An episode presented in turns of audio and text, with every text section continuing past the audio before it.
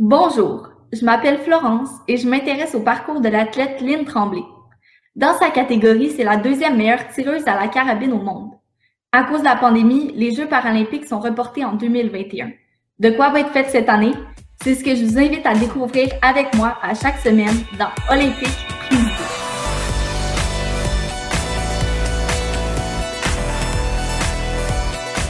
Allô Lynn! Bonjour Florence! Aujourd'hui, on va parler de classification euh, dans les parasports et on va parler avec Carl, euh, qui est un athlète quadraplégique euh, qui fait partie de la même association que toi. Mais avant, j'aimerais ça que tu nous fasses un petit euh, cours d'histoire sur la naissance des Jeux paralympiques. Alors, euh, Florence, oui, l'histoire des Jeux paralympiques, c'est une super belle histoire. Les premiers Jeux paralympiques commencent à la suite d'un drame épouvantable qui est la Deuxième Guerre mondiale. Évidemment, il y a eu de nombreux blessés et aussi des paraplégiques, des quadriplégiques, toutes sortes de choses. Et en 1948, il y a un médecin qui s'appelle le docteur Ludwig Goodman qui voulait accélérer le rétablissement de ses patients. Puis lui, ben, il a créé les premiers Jeux paralympiques à Stoke Mandeville. Stoke Mandeville, là, c'est comme la banlieue de la ville de Londres en Angleterre. Et puis, à son, à son, euh, à son menu, il y avait une seule discipline qui était le tir à l'arc. C'est très drôle. Et mm. par la suite, c'est en 1960 qu'ont eu lieu les premiers vraiment Jeux paralympiques à Rome. Maintenant, à l'origine, le mot paralympique, c'était la combinaison des deux mots, paraplégique et aussi olympique. Mais avec le temps, étant donné que maintenant, il y a des athlètes de toutes les disciplines qui sont impliqués dans les Jeux paralympiques, on utilise le préfixe para, qui vient du mot grec à côté de, et aussi avec la terminaison olympique, qui vient du mot Jeux olympiques. Maintenant, euh, maintenant euh, à Stoke Mandeville aujourd'hui, c'est devenu un centre national où est-ce qu'il y a des compétitions euh, de tous les types de sports euh, pour les personnes avec des handicaps. Euh, moi, j'ai eu la chance de compétitionner à Stoke Mandeville plusieurs fois en tir à l'arc et j'y ai même gagné plusieurs coupes du monde à Stoke Mandeville. Pour moi, c'est des super beaux souvenirs. Maintenant, et aussi au Jeux de Londres en 2012, j'ai rencontré la fille du docteur euh, Goodman parce qu'elle présidait la cérémonie des drapeaux. La cérémonie des drapeaux, c'est la première cérémonie à laquelle on participe quand on arrive aux Jeux paralympiques. Il invite, il invite chaque pays à venir profiter de cette cérémonie-là de cette cérémonie-là pour nous accueillir.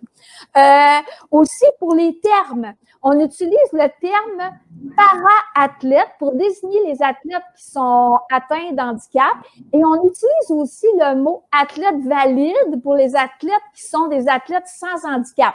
Et je voudrais faire aussi une petite mise au point parce que souvent j'entends les gens dire ah, à toutes les fois qu'ils voient un, athlète en fauteuil roulant, ils disent Ah, ça, c'est un athlète paralympique. Il faut faire attention parce que le terme athlète paralympique, ben, c'est un titre un petit peu honorable parce que honorable parce que c'est les athlètes qui ont participé aux Jeux paralympiques euh, qui peuvent porter le titre d'athlète paralympique au même titre que mm. les athlètes olympiques ou des Olympiens ou les Paralympiens, c'est ceux qui ont participé aux Jeux olympiques.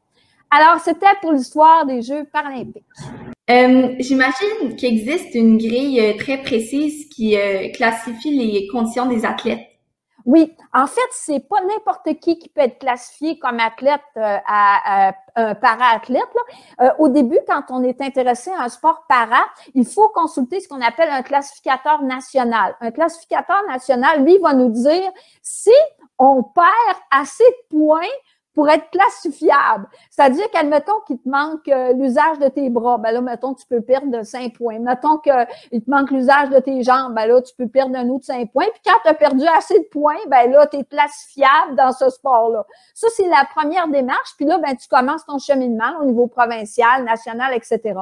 Puis à partir du moment où est-ce que tu es, euh, un athlète qu'on juge potentiel pour aller au niveau international ou qu'on juge potentiel pour faire partie d'une équipe euh, euh, internationale, une équipe nationale ou aller au niveau international, ben là, ce qu'on va faire, c'est qu'on va t'envoyer rencontrer le comité international de classification, encore une fois, qui est composé là, de médecins, de physio, de professionnels de la santé.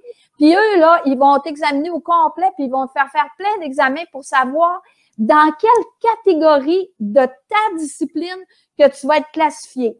Maintenant, euh, c'est pas euh, c'est pas dans tous les sports il y a euh, il y a des, des spécialistes de ce sport là pour les catégories de ce sport là comme par exemple comme nous euh, dans le tir à la carabine on a deux catégories principales on a ce qu'on appelle les SH1, puis on a les SH2. Là, je t'ai envoyé des photos, Florence, pour te montrer un de mes, euh, un de mes bons amis. C'est un Australien, il s'appelle Glenn. Puis si on le regarde avec moi sur la photo, lui, c'est un SH1. Puis lui, là, vous allez voir, euh, c'est un, un il, est, immense, Glenn, puis on peut voir qu'il a toute la force du haut de son corps, il a la force de ses bras, et Glenn, il a tout son équilibre. Donc, lui, c'est un paraplégique à partir des hanches.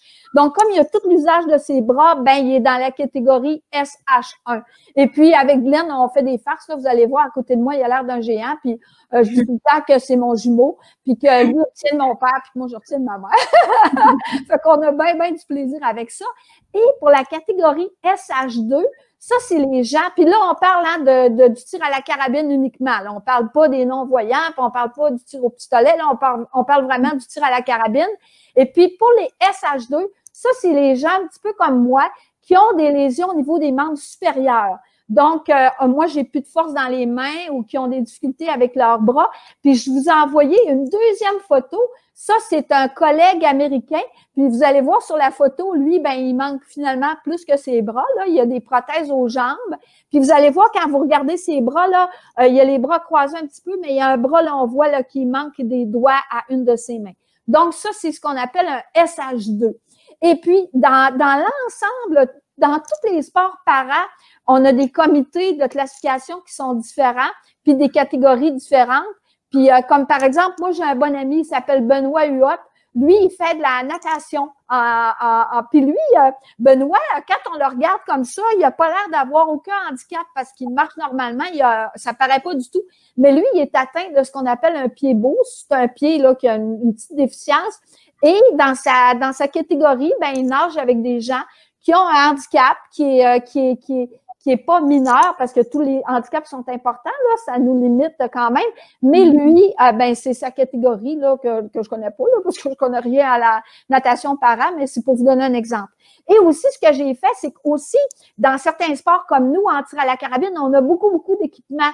On a beaucoup, beaucoup de règlements au niveau des équipements. Et puis mm-hmm. là, je vous ai fait une petite vidéo avec ma, ma table de tir à la carabine. Puis là, je vais vous expliquer, là, c'est quoi nos règlements, nous autres, en SH2, puis ça va vous donner une idée là, de la dureté des juges des fois. Et voilà. On va aller euh, voir ça tout de suite. Allô, j'aimerais vous présenter ma table de tir. C'est une pièce d'équipement qui permet aux athlètes qui ont des lésions au niveau des membres supérieurs de pratiquer le tir. Avant d'arriver à la perfection, j'en ai fabriqué huit. Pourquoi la perfection? Ben parce que c'est réglementé presque à vous rendre fou. Avant chaque compétition, elle est inspectée dans ses moindres recoins. Moi, je tire à deux positions de tir, le tir debout et le tir couché. Vous allez me dire, ben oui, Méline, ça n'a pas de bon sens, tu es en fauteuil roulant. Ben, c'est parce que c'est ce qui nous rapproche le plus du tir pour les valides.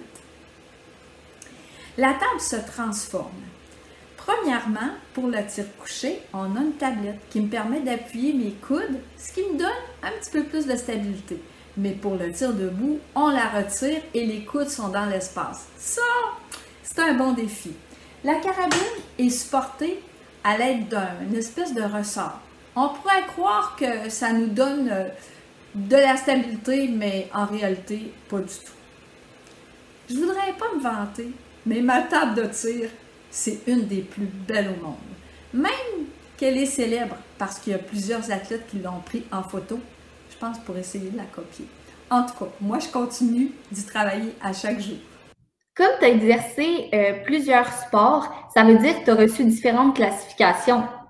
Exactement, oui. En ski alpin, euh, après ça en basketball, après ça euh, en aviron, en tir à l'arc, en tir à la carabine, puis euh, il y en a d'autres, mais là, je ne les ai pas. mais euh, une classification ne te donne pas nécessairement une place euh, aux Jeux paralympiques. Non, c'est autre chose différemment. La classification, ça te donne comme une carte qui t'autorise à, à compétitionner dans ta catégorie. Maintenant, euh, parce que pour aller aux Jeux paralympiques, hein, c'est un long cheminement, là. Fait que pour faire une histoire courte au début, tu fais d'habitude partie d'une petite équipe provinciale. Puis là, tu as des critères provinciaux à effectuer, des critères de pointage, là, du autres dans le sport. Après ça, quand tu es rendu assez fort, ben là, tu fais des critères pour faire partie de l'équipe nationale. Puis là, quand tu es assez bon, là, tu te retrouves en Coupe du Monde. Puis pour atteindre les Jeux paralympiques, il faut ce que tu fasses en plus de tes critères d'équipe nationale.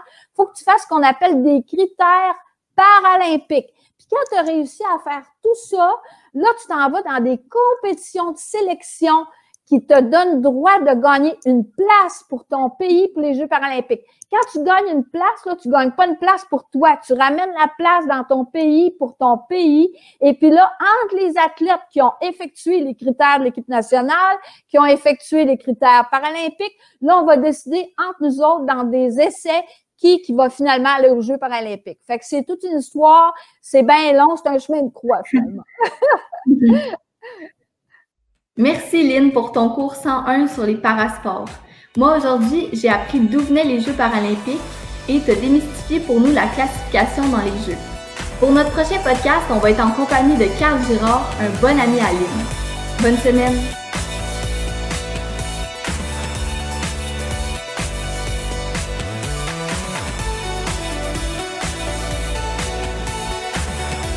Et merci à vous, curieux public, avis de découverte, vous qui aurez sûrement la gentillesse de liker notre publication, de partager et de vous abonner à notre chaîne YouTube.